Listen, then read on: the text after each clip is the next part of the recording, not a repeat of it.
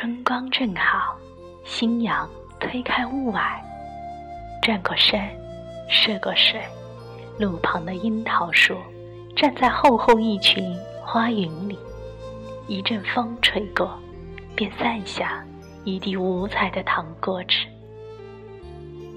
世界那么大，我想去看看。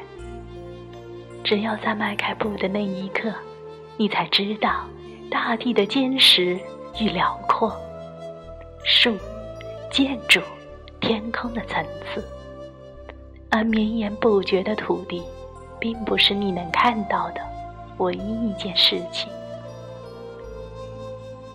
关于旅行的意义，始终没有确定的说法。有人说：“我想看看别人的生活。”世界上原来真的有很多种人，用五花八门的方式生活着。他们拥有不一样的价值观，让这个世界显得纷繁复杂又有趣。有人说：“我想认识自己。”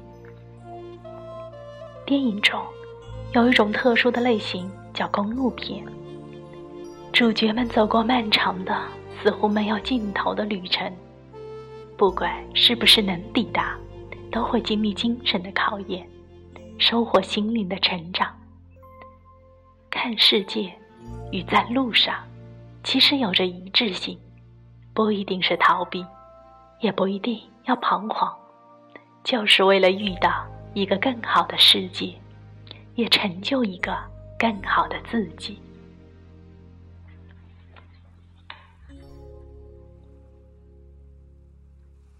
而说到底，渴望远方，是因为现实的砝码更重一些，它让说走就走的旅行难以成行。世界这么大，我想去看看。身处开放的环境，面对信息化的洪流，世界是个诱惑十足的词。我们渴望摆脱朝九晚五的束缚，打破思维方式的条条框框。摆脱现实生活的患得患失，拥抱一个更广阔也更精彩的世界。然而，现实安稳又是一种扯不断的心理牵挂。在竞争激烈、生存压力巨大的社会中，面向大海的转身，难以避免的遭遇更多艰难。外面的世界很精彩，外面的世界。也很无奈。或许，出门看世界和回到老地方，会成为我们一组难以解开的心结。然而，即便这个世界可能只是一种美好的想象，但谁的心中没有激荡过一个远方？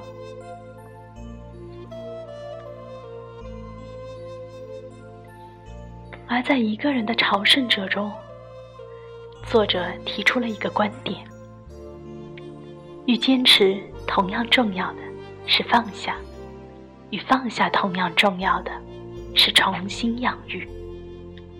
如果我们不能打开心扉，如果我们不能接受无法理解的东西，那就真的没有希望了。所以。如果没有一个敞开的心扉，那么走再多的路，看再多的景，世界也与你无关。